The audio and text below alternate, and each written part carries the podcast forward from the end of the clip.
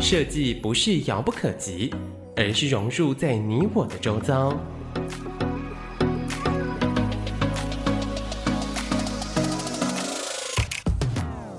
设计台湾，带您认识当代最具代表性的设计。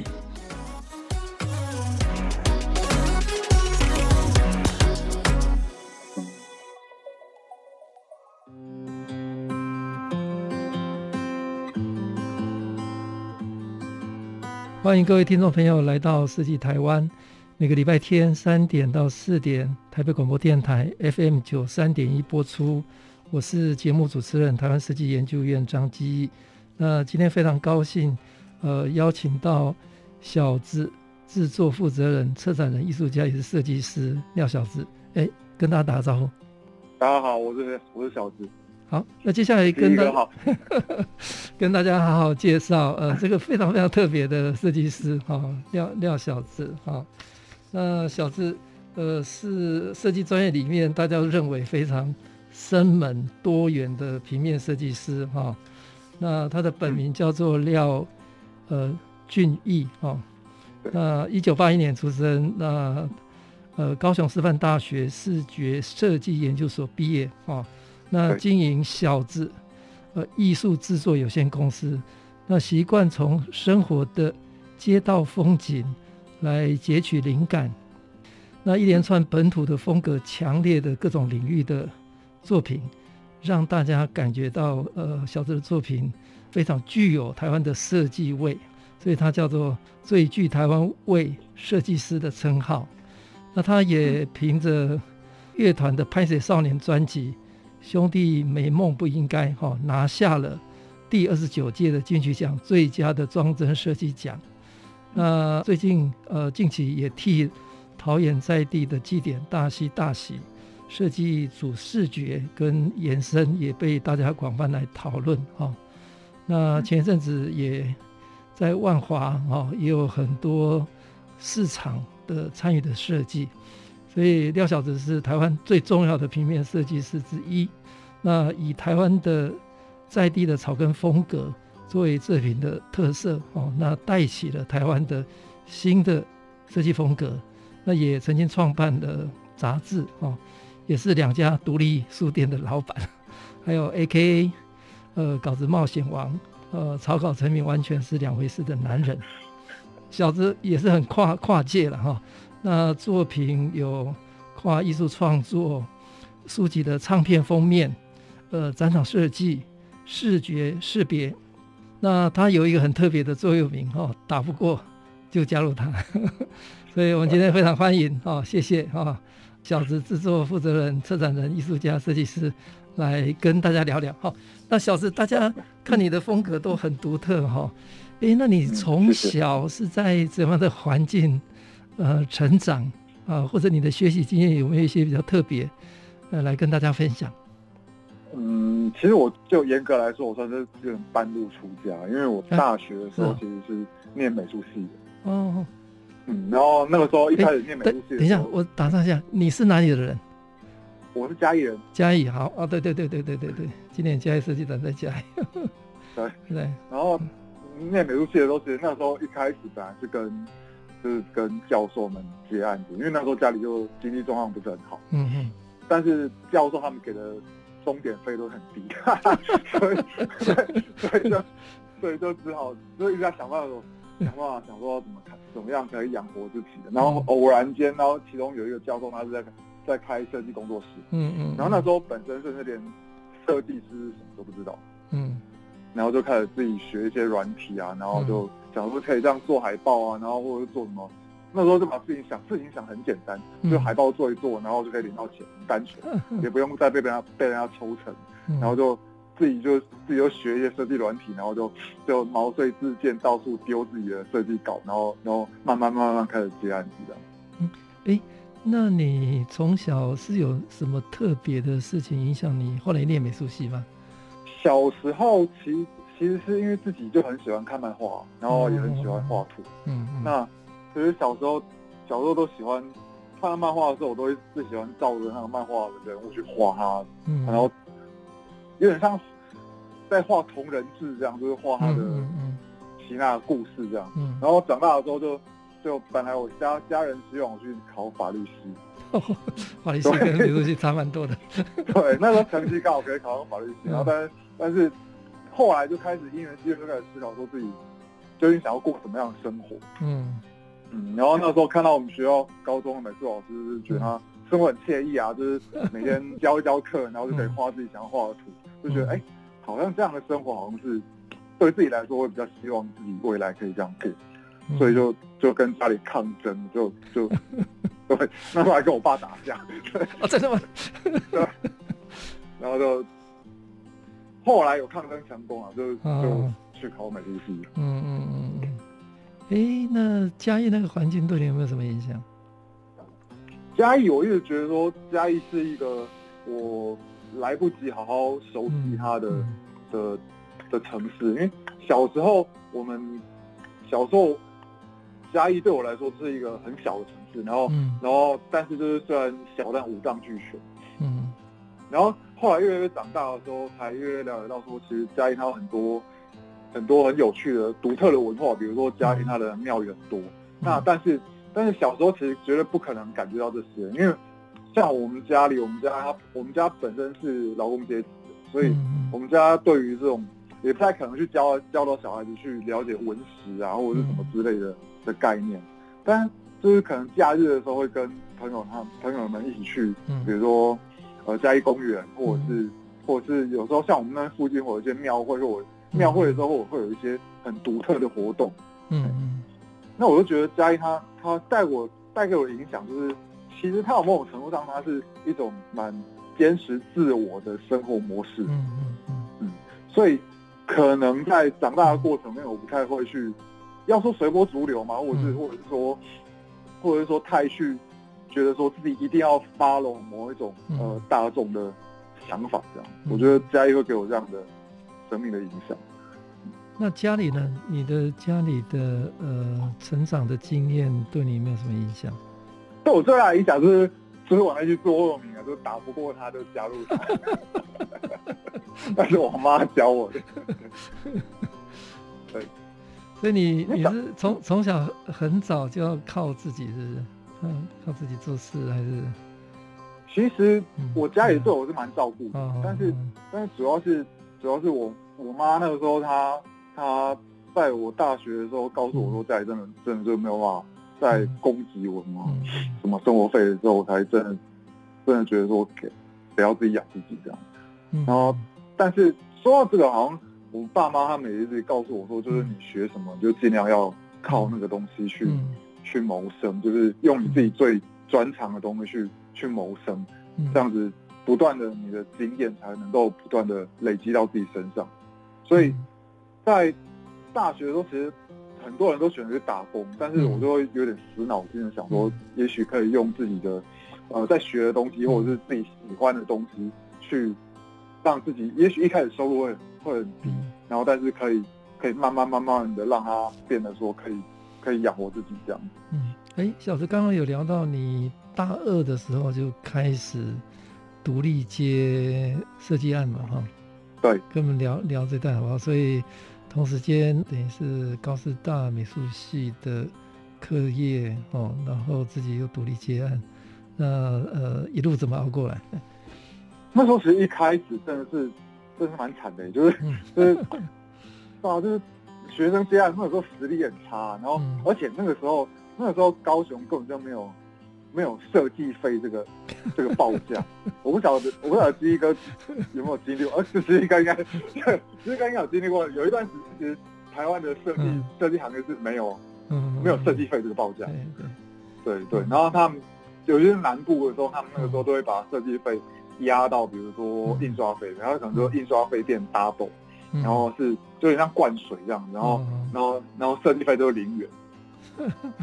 对，那那时候我就觉得说，这种这种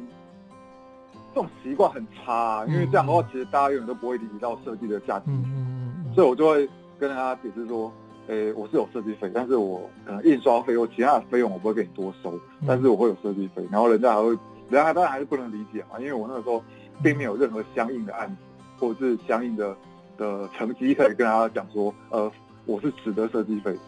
嗯，所以就会就会讲很辛苦，然后当然因为是年轻人嘛，然后就大家都会觉得说不太相信我的实力，变成说我什么案子什么案子都要接，嗯，然后那个时候那个时候在市场里面，在这个设计的市场里面，在已经有王志宏啊、永铮他们都已经出来了，嗯，然后那个时候还是学生的自己，然后看到永铮他们的作品，会觉得说哇，这才是自己想要做的稿子，你知道吗？就是。就是那种很简洁，然后又很洗练的方式，这样就是。可是自己自己那时候在接的东西，就是一些比如说，比如说看起来像毒品的化妆品的广告，或者是或者是学校什么音乐系的海报之类的。然后如果一直套，就是套那种永铮他们的的那种构图，第一个自己也做不到，然后第二个就是做出来的时候一直被打枪，然后然后觉得说好像太简单。嗯嗯嗯。对，所以所以就会觉得说，那时候其实挫折感很重。然后收入也差，嗯、然后就是什么东西都要做的。嗯嗯。然后后来就是就是想起我妈，就是告诉我说，嗯、打不过他就要加入他。所以所以怎么加入？所以后来是加入什么？对，然后后来就开始大量的去看书，大量阅读，然后看到一些比如说，比如说意大利的设计设计设计作品，然后或是、嗯、或是美国的设计作品，我、嗯、发现到说，虽然自己当下可能没有办法马上觉得说那很漂亮。嗯。嗯。它的确是用很多呃鲜艳的颜色，或者是很多真字体的用色相当的大，然后然后排版是排版是有时候是蛮夸张的，然后但一样他们也就会被人家认为说它是美。嗯嗯嗯。所以我想说有没有可能我现在我手上这些，嗯。它的要求就是你的字要很大，然后颜色要很鲜艳，然后会让自己做到想吐的设计稿，也是有可能是是做到很漂亮的。嗯所以大概是，所以大概是什么时候你开始走入一个比较特别了哈，或者比较台湾比较贴近呃大众的或者长民的这样的一个呃设计方法？嗯那要一直到差不多研究所毕业以后哦，那就比较后面了。对啊，就是其实。那你大学呢？大学的尝试的过程当中，就是各各种都都做了。对啊，就是其实那个时候真的没有什么选择，就是人家要希望我做什么都做什么。那当然会，当然我觉得那一段时间的的东西也都会潜移默化到我到我的到我的写意里面。比如说自己就会因为这样子受到影响，就变得比较喜欢使用鲜艳的颜色。嗯嗯。然后字也很敢把它放得很大这样。嗯嗯。对，然后后来是有一次是是到研究所的时候，那时候都会吃饭的时候，我都会。看一些，比如说 Discovery 或国家地理频道那些，嗯，嗯，然后那个时候台湾的第四台常常都会有盖台广告，就是那盖台广告内容，大家无无非就是比如说汽车借款啊，或者是或者是当铺，或者是或者什么壮阳药啊，或者是什么或者什么，反正就是一些很很奇怪的东西，就是就是那些诊所自己制作的广告这样。嗯对，然后，嗯、然后他们那些广告，当然想当然了，他们也不可能找很专业的设计公司做，对，然后所以他们就会一一定会有一些很奇怪的字体缩放，然后或者是很奇很不不符合字体专业的的一些字体装饰啊。嗯，那我那时候看 Discovery 跟国家地理频道的时候，他们都会同样是那个时候我不知道不知道现在那两台是不是这样子，但是他那个时候这个时候那个时候在我那个时候那两台都会同一个几乎同一个时间进广告。嗯嗯嗯。然后我就只想要看那几台，所以就变成说，假如他同一个时间进广告了，我就得要把那些广告看完。嗯嗯嗯、可是假如那些广告看完是还无所谓，但是当那些那几台进广告的时候，第四台都在同一个时间切嗯盖台广告进去。好，然后切盖台广告进去的时候，就变成说我可以强迫自己把那个 那些盖台广告看完。然后所以那个时候，就某一天我在吃饭的时候，又看到盖台广告的时候，我就觉得说。但是心情很差，嗯、然后我又想到我妈跟我讲的，有人打不过他，就加入他。谢谢廖小子跟大家分享他从小在嘉义的长大，那家里希望他念法律系，但是他后来走上美术系，那有一个机缘开始做设计了哈，那大家就开始呃打工独立接案，那从设计市场里面找到他自己的路哈，从第四台的盖台广告。呃，找到他未来走的风格。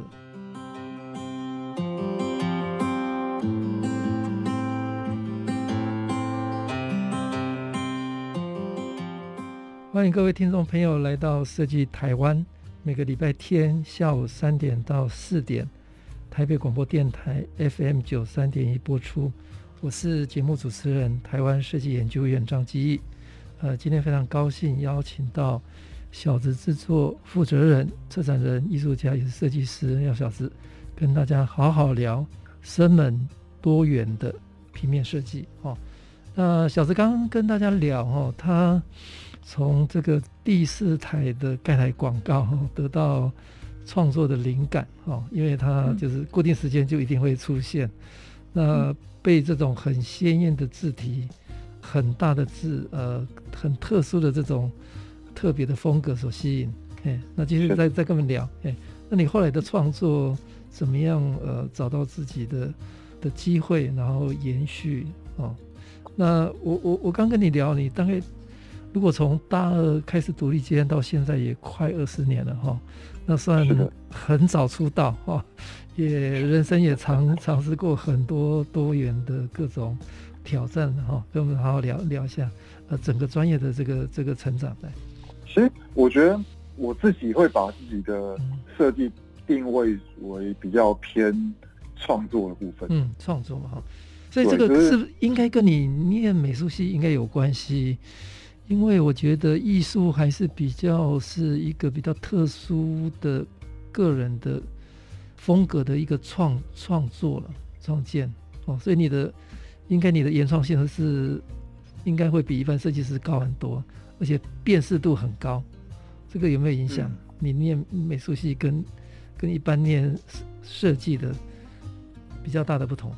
你觉得呢？有好有坏啊，嗯、但是比如说像好处就是我可能对于图像方面的、嗯、的掌握度是比较高的，嗯、或者是对于一些创作性技法的掌握度是比较高的。对、嗯、对。但缺点就是我的排版差，所以会有比较自己呃比较独一的风格吧？嗯，就可能在在不断尝试摸索的过程里面，嗯、客户们也比较会容易把我定义在。具有创作力的设计师上面，嗯，比如说像我的案子就比较不容易会有说纯粹的品牌，当然就比如说可能是商业单位或者是公家单位的品牌品牌形象设计，嗯嗯，但是但是假如是活动的识别或者是活动的主视觉的话，就很喜欢找我，嗯嗯，或者是比如说相关，比如说跟艺术文化或者是音乐音乐相关的的的案子就比较容易找到我。那跟我们聊聊一下这这将近二十年来的这个嗯呃、创作的过程，呃，对你来讲有有分有没有哪几个阶段？那有什么样不同的挑战？那你怎么跨越嗯这不同的阶段？嗯，我觉得在从大二到研究所之前，嗯、研究所毕业之前，其实一直处在一个求生存状态的，就是可能这个客户要我做什么都得做，嗯嗯嗯，然后。然后也不断在摸索自己，说，第一个就是在摸索自己，说我要用什么样的风格去做，或者是风格这件事情是没有必要的。嗯嗯嗯。然后再也同时在思考说，因为会很希望自己可以呃被大家所认识，就是可能年轻的设计师一定都是像这样。嗯嗯。所以就在思考说，我们到底要，我到底应该要怎样才能让大家更认识我？嗯嗯。对，所以所以那时候用很多种方式在在思考说，怎么让自己。知名度更高，或者是可以拿到一些不错的案子，嗯、或者是让自己的实力更好，这样。有有有什么特特别的撇步？那个时候我，就是有问一些前辈啊，嗯、然后他们就会就是说，你可能要创造一些比较好的 event。嗯嗯。然后我实行的方式其实蛮单纯的，嗯、我我那时候其实就跟，因为自己那个时候很希望可以接触到，比如说译文相关的案子。嗯嗯嗯。就是可能对自己会觉得说，那个做那个比较有趣。嗯嗯。然后，所以，假如说那个，那个又觉得说自己那个时候手上是没有办法拿到那种案子，嗯，所以就索性就不如就跟跟一群朋友一起，比如说就就创立一个展场，对，就弄一个展场，然后同时让，对对对对对，然后也可以，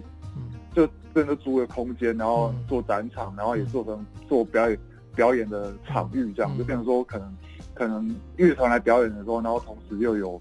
又可以看到那种视觉的展览，这样、嗯、对。对，然后里面的设计品都自己包办。嗯、那当然就是这样的有一个好处，就是你完全都是里面一定会就是艺文的场场域这样子，嗯、然后再来就是就不会有客户去、嗯、去影响自己的风格这样，嗯，然后就这样子，然后慢慢慢慢的，其实一开始会比较多艺文的案子来找我，嗯、找我的情况都是因为说那个时候跟朋友一起弄那个展场，嗯，就有点像是自己创造，嗯、呃，创造案子那种感觉，嗯、自己 create 一个 event，所以大概所有的细节都可以自己掌握。自己就是业主了，啊、是不是？对对、啊。但是从现在来看的话，嗯、这整个过程面都还是很，嗯、都还是很粗糙的，或者是很多、嗯、很多是没有办法成功。可是我觉得，其实在，在在创业的过程或者在经营过程面，很多时候是很难、嗯、很难先想清楚再下手的。嗯嗯。对，常常打带跑才是，嗯，才是王道。我是这样觉得。那然后到到研究所毕业之后，嗯、然后开始真的。诶，从南部上来台北，然后渐渐的开始有一些有一些朋友会知道我的状态之下的话，反而更会被要求到就是呃，嗯，作品的完整性，或者是作品可不可以说故事，嗯嗯，所以那个时候有点像是本来本来是大家希望你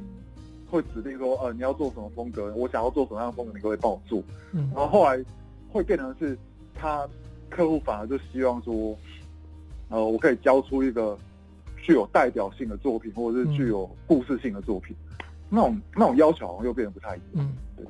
然后直到、嗯、直到这几年，可能可能又比较、嗯、大家会觉得说我可以肩负更多东西的时候，嗯，又开始好像变得有点像是 art director 的那种感觉。嗯、对，有时候有些案子是自己变成自己可能变成出意见，或者是出一个单纯的设计稿，嗯、然后可是那个设计稿本身可能就要。就要在思考的的涵盖度，又必须要涵盖到，比如说可能是商品，或者是可能是网站，有可能是书，或者是的各种的应用这样。对，所以可能各各阶段的挑战性都会不太一样。所以大二到研究所是一个阶段嘛，哈，那个是各种、嗯、各种机会都做嘛，哈，所以那一个阶段没有特定风格，那不过也练就了你的基本功啊，哈。那研究所毕业以后到台北，呃，被要求有比较完整性，那作品能够讲故事。那因为近期也大概呃，你的辨识度还蛮高的哦，大家都可以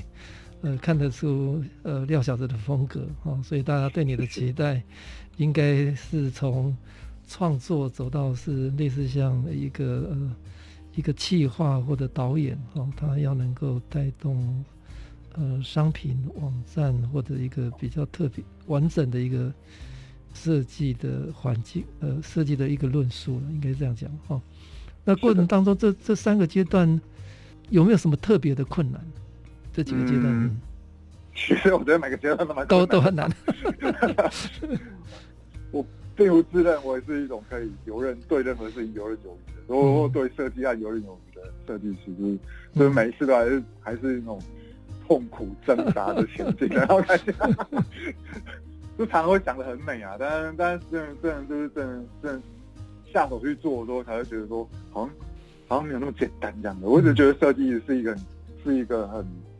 很永远都是很有趣，然后永远都是嗯嗯嗯都会遇到意想不到的困难的东西。嗯，那工作的方式呢？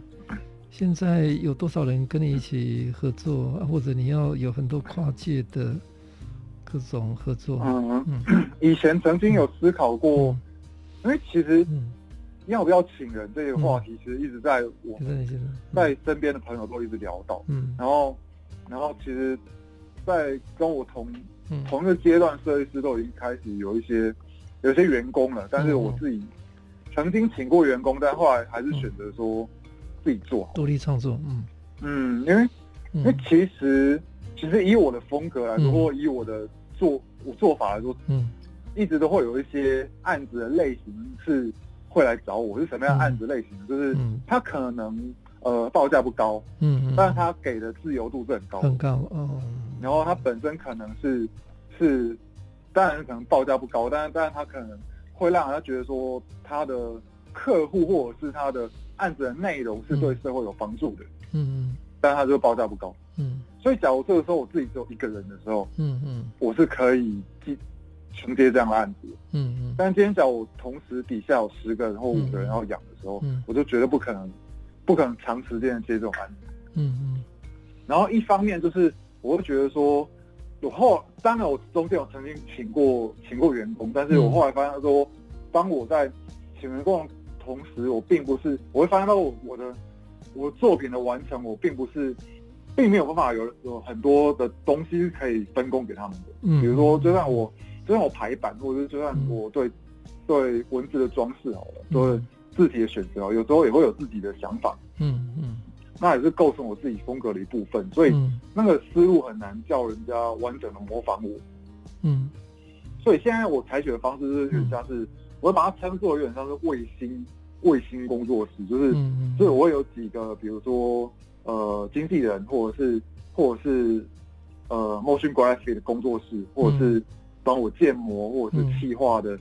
企划、嗯、的人才。然后平常的时候，我们都会各自有各自的案子。但是，假如说各彼此遇到比较大型案子的时候，就会彼此合作。嗯，欸、现在比较倾向是用这种方式去去解决到比较大型案子。那假如说平、嗯、这样也也比较有弹性，就是就是假如有一些比较实验性案子的时候，嗯、其实自己单。单吃吃得下的时候，就其实就可以自己吃这样。嗯，好，小子，你创业到现在将近二十年，还是维持一个呃独立工作，然后因为它的自由度也比较高，所以你可以挑一些比较有意思的、对社会有帮助的这种案子嘛，哈。那所以他的独立的创作就还蛮重要哈。那比较特别就是说，在独立创作的过程当中，你还要保持一种呃比较新的一个工作方式，跟卫星工作室啦，或者透过经纪人跟着不同的专业 motion graphic 的合作，那是不是最近这种的可能性又更高了？现在反正大家都疫情关系，反正都都都要居家上班，不见得在一个办公室。真的呢哈，所以我我觉得是好像是。就我这几天觉得，这几天就觉得我啊，感觉这也是这种超前部署。没有啊，我我觉得自己这可能也是刚好就是刚好顺应到时代，但是、嗯、但是有时候跟大家可以可以当面讨论，或者是有时候，毕竟不太可能，嗯，不太，我觉得这种东西也也不也我也不知道，我也不知道未来会怎么未来会怎么走，嗯、但是我只是幸运的，就是刚好就是现在刚已经有很多跟。不同的工作室，或是不同的人开线上会议的经验，嗯、所以我自己是蛮习惯这种在家工作的状态这样。嗯，所以创业到现在，就是你还是维持一个非常高度自由的创作方式嘛，哈，所以保持各种弹性了哈，有有各种的不同的呃共创的合作的这样的一种弹性了，哈，那刚好现在疫情的关系。嗯，大家都不能群聚哦，所以对你这样的一种创作方式，应该来讲是可可能是一个更多的新的机会了，也许了哈。对吧？我都没有感觉到疫情对我 工作模式上都是一样。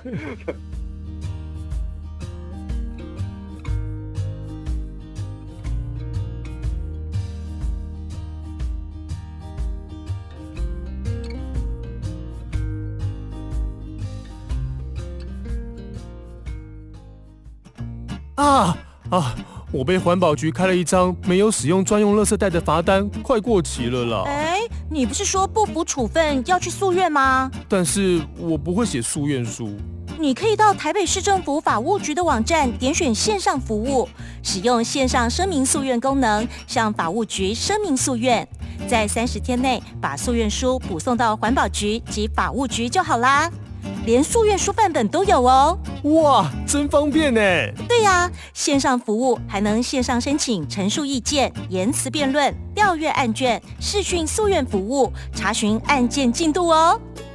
当您对台北市政府所属各级机关的行政处分不服，认为合法权益或利益受到损害时，可向台北市政府法务局提起诉愿。详情请上台北市政府法务局网站或洽一九九九专线。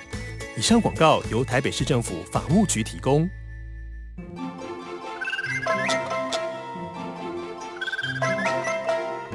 我最喜欢妈妈你抱着我了，好温暖哦！因为我爱你啊。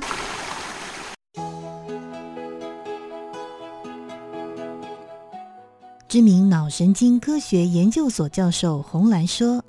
请把你的手伸长一点，除了爱自己的孩子，也请用温暖去环抱每一个需要的孩子。从心出发，从爱开始，请让我们的下一代在这片土地平安快乐的长大。”台北广播电台与您一起守护每一个孩子。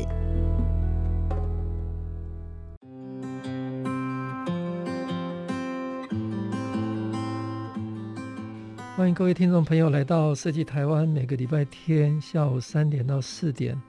台北广播电台 FM 九三点播出。我是节目主持人，台湾设计研究院张基义。今天非常高兴邀请到小子制作负责人、策展人、艺术家，也是设计师廖小子，跟大家聊聊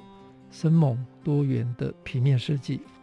那小子刚刚我们在聊，呃，小子其实。我在看他是真的是蛮特别的哈，他有非常呃自由哈独立的这个灵魂 哦，那也也大概在这几年里面，我那么多设计师里面看到，我觉得最接地气了哈，那最能够在那么多的多元的设计风格里面，可以很容易辨识出他哦的一个风格哦，那花衬衫。蓝白拖哦，是小子的政治标记哦。那无论哈、哦，他进总统府发表，还是金曲奖颁奖典礼，那跟好友爬山健行，他都是这一贯呃这个风格打扮哦。所以他不用特别装扮啊，走出来就是他的风格哦。那我们觉得他很很特别，我我也觉得很很重要了哈、哦，就是从街头哈、哦、来截取一些。呃，设计的一个元素哈，那跟大家聊聊你的设计的灵感哈，因为我我另外一个好朋友了哈，呃，那个黄生远哦，我我其实呃跟他大概同一个时间回台湾的哈，那他选择了一个很特别的路，他不在台北开业，跑去宜兰一蹲就蹲了二十几年哦，那也的确从从从宜兰一路走到国际了哈，那他出来也是蓝 蓝白拖，那基本上田中央哦。已经是台湾的建筑风格里面跟土地的这个链接会感动人哈。那在平面设计，我我我我其实是看到你了哈。哦，那跟大家 跟大家聊一下，哎，那你你的这个这个一致的风格呢？我会觉得说，一个地方的，比如说它的街景或者它的环境，一定跟他们一定跟他们的文化是有关系，就是它可能会有一个因果的关系，或者是或者是相应相映衬的关系。对。那假如说我们今天出国一阵子，然后会怀念起台湾的任何一个可能夜市或者一个一个最小的地方也好，那表那绝对也表示说这个街景一定也有它可爱的地方。嗯、那这可能是因为之前是学艺术创作的关系。嗯、那就艺术史来说，其实很多很多改变当代或改、嗯、改变那个时代美学的的流派。在一开始都都被当做是丑的，比如说像、嗯、像很有名的，比如印象派，嗯，对，或者是后来的，比如说涂鸦或者是嘻哈，嗯、在一开始的时候都都是被认为是丑，嗯，所以我我就萌生想说，嗯，会不会有没有可能台湾的街道，嗯，它当然是杂乱，它当然是很需要很多的整理，嗯、但是它会不会相对来说，它有某某种程度上也是，它有些东西是应该要被留下来，或者有些东西只是还没有被提炼出来的，嗯嗯嗯。所以，当我想到这一点的时候，我就觉得说，自己是是可以试试看去，比如重新的拆解，或重新去去组合街头上面的元素，嗯，那有没有可能变成是作品的一部分？嗯嗯嗯。然后经过了一段时间的实验之后，我发现到说，这这边才真的感觉到说，那好像是真的只有自己自己才做得到的东西。嗯嗯嗯。对，那中间其实做了很多很多很多的实验，就是很多很多尝试错误嗯。那你呃，就从夜市、庙会、街景，或者我们再谈一个比较呃长敏的临时的，或者当代涂鸦、嘻哈，那这些元素来做重组、再转换了哈，呃，变成你独一的这个创作的风格。嗯，那我们接下来谈几个个案了哈，因为。我在看你的作品，其实呃都有回应到你刚刚讲的这些这些创作的这些呃 DNA 了哈。那呃，不管是大喜大喜哦，呃，或者呃，拍水少年哦，还有你在表演舞台上的呃，虱目鱼人 哦，那那那那其实它是一个一个一个理念的各种不同的转转译了，跟延伸哦，跟我们聊聊聊这呃这几个呃特别的作品好不好？像大西大喜，嗯。那个时候，那个时候其实，在做那个视觉的时候，我一直都有一个想法，就是我多去，我就会去，因为它本身其实是一个大溪地方，其实要把它很单纯化的话，它可能就变成是像呃庙会一样的活动。嗯嗯嗯。对，但但是其实，假如我今天用一个很很设计人的角度的话，我可可能就是比如说，我重新重新砍掉重练，把庙会的视觉变成，比如说。很洗练、很单纯，嗯、或者是很简洁这样子。然后，但是，但假如说我今天反过来的话，我就会觉得说我应该要想要做出一个雅俗共赏的东西。嗯、那所什么叫雅俗共赏？就是我想要打直拳，就是做出一个很像以一个他们本来习惯的庙会的视觉，然后去、嗯、去做出设计的人，或者是其他的民众，或者是知识分子，或者是更习惯美、更习惯美学的人也可以接受的东西。嗯。所以我就去研究说，比如说以大喜大喜这个为例子，我就研究那个时候就去研究很多庙会的视觉，嗯，然后然后我就发现那是庙会视觉就是有一个神明，然后很多渐层，然后有很多很大的书法字，然后然后反正就一个很很打很打直拳的一个嗯的视觉这样。如果想说，哎，那今天假如到我自己身上的时候，我也想要做这样的视觉，嗯嗯，对，所以才会重新去塑造，比如说关公的造型，嗯，然后借由比如说。比如说庙宇里面的书法，然后那个牌子的字体，然后去创造出他们的标准字来。嗯嗯。然后像兄弟们都不应该的话，嗯、我就是希望可以把它带带进到把台湾的山跟海把它们结合在一起，变成是同一个画面的。嗯。那其实我觉得每一个作品对我来说，我都会很自然而然的考量到它使用它的人，或者是使用它的环境。它最最本来的样子，我不会倾向是一个把它砍掉重练，或者是重新创造的一个思路，嗯嗯、而是会想要顺应他们自己本来习惯的东西，然后然后试图把它变得是除了他们的同温层之外的人都可以接受。这某种程度上有点像是，有点像当初，嗯，我妈妈跟我讲，打不过他要加入他的道理。对。所以这个是你的关键名言呢、啊，是你妈妈给你的。哎，你跟大家分析了，哎，大西大姐，我再补充一下，是一个呃台湾的呃传统庙会哈、哦，透过设计艺术呃文化的策展，呃，让它有一些比较特别的呃当代跟大众可以参与的。呃，新的 event 哈，那也也的确，大喜大喜，它创造了台湾呃传统庙宇文化的一种呃新的可能性哈，那也创造一个新的文化的的高度哈。那还有拍水少年这个也也也是很特特别的一个呃设计哈。那呃我知道小子有得过很多奖嘛哈，那其中有二零一八哈有第九届。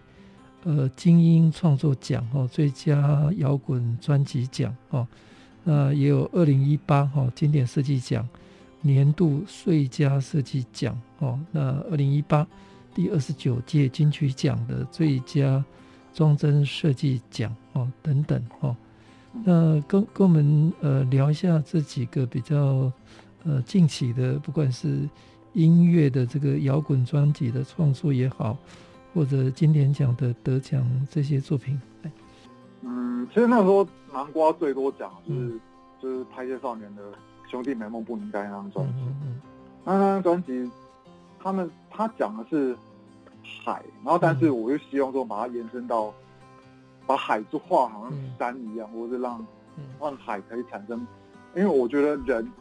我们常常说去看海去看海，可是其实我觉得去看海这个行为，它并不只是。单纯看着海，它有时候它其实最有很大部一部分是，比如脚踏到浪的时候那种很稳定的拍打的的频率。嗯，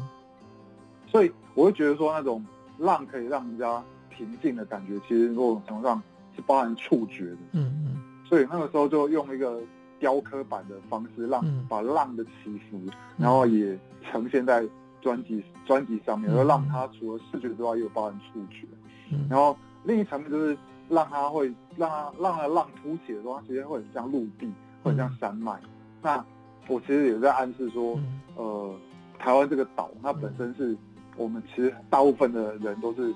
都是从沉海而来的，嗯，所以其实我们要对这个岛的感觉，或者是我们对于海洋的感觉，应该是要更更加的亲密的，要更加去认识我们我们身边的这块土地，这样，嗯嗯嗯，对，所以然后那个时候其实那个时候其实我觉得蛮有趣的是，在做这张专辑的之前。然后刚好因缘机会跟几个中国设计师有聊到，嗯、然后发现他们做很多设计作品的时候，嗯、其实他们用很，他们很用心。嗯、然后，然后我看他们的作品也很棒。嗯。然后，然后听到他们的作品的时候，他们，我记得其中一个人他是用一整年的时间来做，来做一本书。嗯嗯。一本书的装帧这样。哇。那时候很感动，就想说一年做一本书。对，就就所以就做专辑嘛，所以。嗯然后我想说，那假如我也用一一年的时间来做一个专辑的话，会怎样？嗯，当然没有那一，当然也不是说那一年就直接那个案子啊，对不对？但是就是就是不断把把那个专专辑的制作时间拉得很长，然后然后变成说，可能每个细节自己都可以好好去顾好。那那幸好这个成果还不错，然后在做这张专辑的的过程，也让自己感觉到说，其实呃得到很多的收获，这样。嗯嗯。他当然账面上是得了一些奖，而实际上他也让自己得到很多很多，不管是设计专业，还是对自己创作上，还是还是对对人，或者是对对这个，不管是于内在内在外，都是得得到很多收获的一个作品。所以拍水少年应该是一个非常特别的机会了哈，呃，让你可以呃好好去把山跟海啊，呃，针对使用者环境去做一个创作哈。那我我看到你的资料里面一个很特别，你还当过两家独立书店的老板，是也办过一本杂志，跟我们聊聊聊一下设计以外的斜杠。对，最后一点点时间的，因为我一开始一开始发一开始接案的时候就，就就曾经试过，比如说弄办那个自己跟朋友自己弄展场，所以、嗯、所以对我来说，其实设计它本来就是一个专业，它是一个 sense，所以设计师证。这个职业，它其实是代表说我，我我们可能比比人家还有、嗯、还有对 sense 比较有一点判断，嗯嗯，但是我们可以用我们的自己的设计力来做什么事情，嗯、其实是可动性是很高的，可塑性是很高的。嗯、那那开书店主要一开始是自己也有接书籍的装帧设计，嗯、那书在台湾很难卖，其实这已经不是新闻了，嗯，然后那个时候就就会觉得说，哎，也许可我们可以跟跟出版社一些朋友，然后我们合合资开书店，那那这样就变成说，可能从书籍的出版，然后到到文字内容，然后到设计，到后来的呃实体店路店铺的 promote，都是都是我们自己可以掌握的。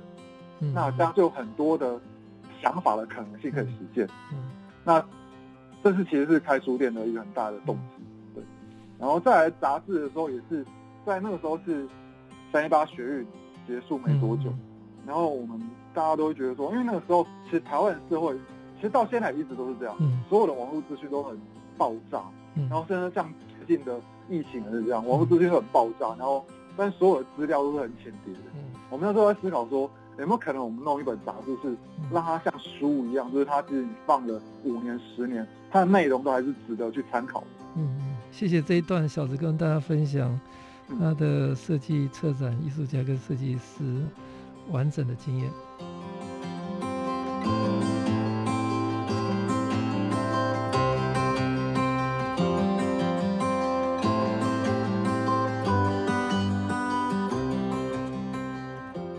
欢迎各位听众朋友来到设计台湾，每个礼拜天下午三点到四点，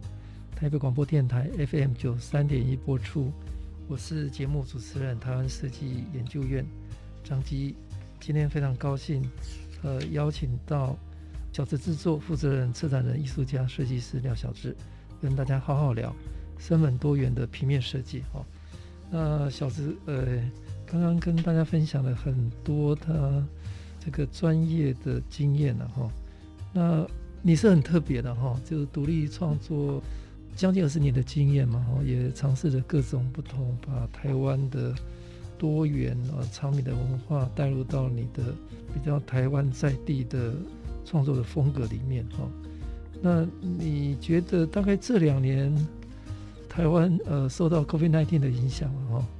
那也慢慢的世界也开始有机会看到台湾哈。那你觉得未来哈，未来在像你的领域里面哈，可能平面设计也好哦，或者策展也好，或者当一个艺术家、设计师，你有看到有一些什么比较特别的趋势吗？呃，或者机会吗？或者挑战？那你有没有什么比较特别的想法跟规划？老实说，我还在思考说它到底会、嗯、会结果会是怎样，嗯、或者是它未来会怎样。然后我觉得说，在这个时代里面，其实大家是属于一个适应的年代跟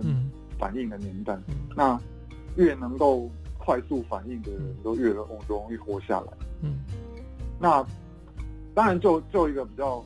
实体或者比较。形式上的的思考的话，当然就是可能说，可能是，呃，我觉得网络上的各种需求，或者是网络上各种宣传会变得更重要。嗯，那那当然也要看说未来这些东西有没有办法造成相应的，比如说经济效益，或者是或者是经济模式。那一定也会因此产生更多的经济模式，或者是减少许多的经济模式。但是未来的世界里面，我们都要保持一些弹性，或是。嗯，然后或者是努力的去适应它，我觉得能够适应的人才是能够活下去的。嗯，这个这个时代改变太快了哦，嗯，天天有不同的变化，所以保持弹性哦，哦，能够适应，根据的各种不同的挑战做出反应哦。那网络上的各种需求，未来也有机会创造新的经济模式哈。哦那呃，诶、欸，虽然哦，今年我们有一个新一代设计展四十周年，很难得，我们也邀请到很多很知名的设计师来代言，甚至拍一个形象广告。哦，那廖小芝也在里面呃扮演了一个呃很特别的哦，像工人一样哦，那个 那个完全不用演了。对，他本身就就就真真的蛮像哈。那大家也也也很好奇哈，呃，你的这个身材，你这个体格，怎么怎么怎么练练就的？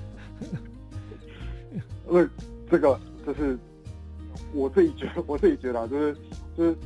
要要怎么讲？可能自己从小就喜欢运动吧。哦，所以你有天天保持运动的习惯，常常。对啊对啊对啊，然后会觉得说，会觉得说。因为都工作上都一定要长时间的坐着，然后就会觉得说，我觉得运动这件事情是可以让自己有点像舒压嘛，或者是有点像是，或者是像运动后煮菜这种东西，都会我觉得都会觉得它是一个可以重新整理自己思绪的一个蛮好的蛮好的活动。对，所以我自己会会蛮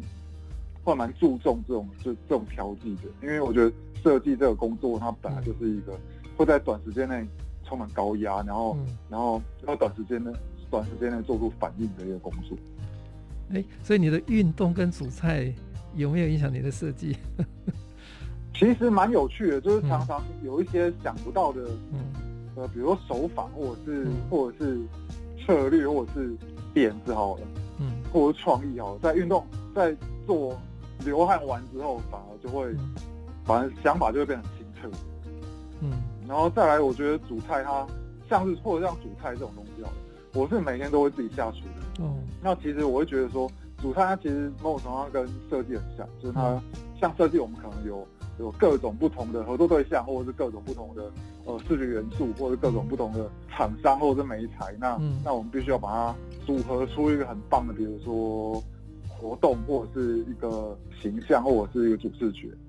那同样的，像主菜也是一样，我们各种不同的、不同的的食材，有些可能快过期了，有些可能还没有过期，有些可能是正新鲜。那我们要怎么去搭配他们，用什么样的煮法，让他们最后产出来的是一桌好菜？嗯，我觉得它本身对于时间的掌握，或者是对于呃味道的掌握，其实跟设计是很像的，那只是它、嗯、它的方向、它的维度不太一样。嗯，所以我觉得做菜或者是或者是烹饪本身也是也是很一个设计概念的一个练习。那对于未来你，你你觉得你有什么样的一个规划，或者对台湾的年轻设计者、设计师有什么样的一个建议？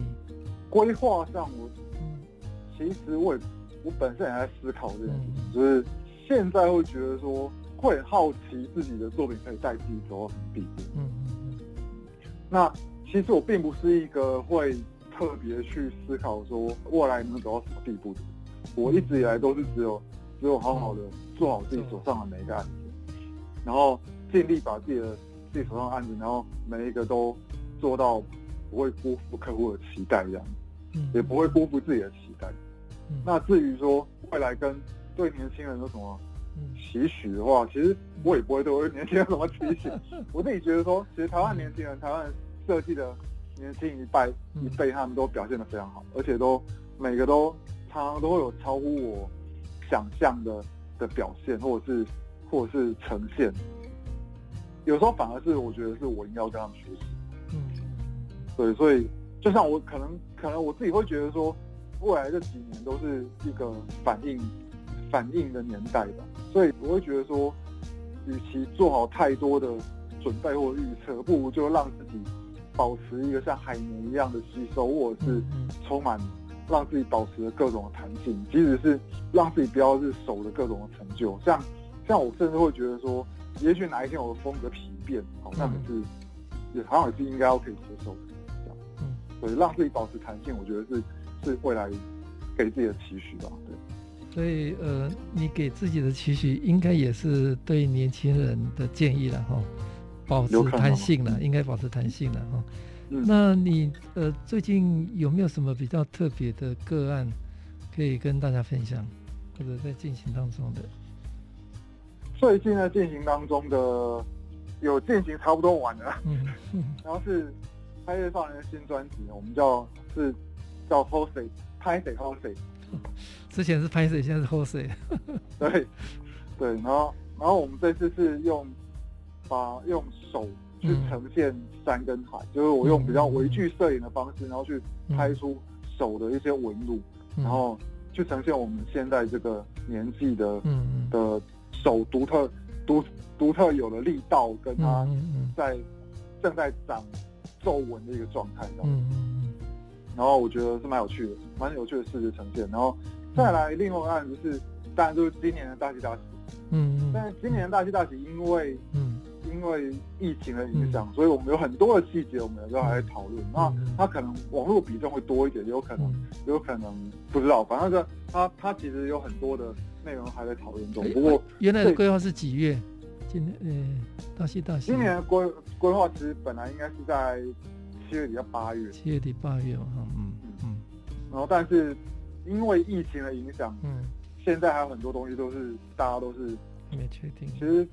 不断不断都有在推翻，或者是不断不断不断都有在思考，因为嗯，因为其实我觉得这种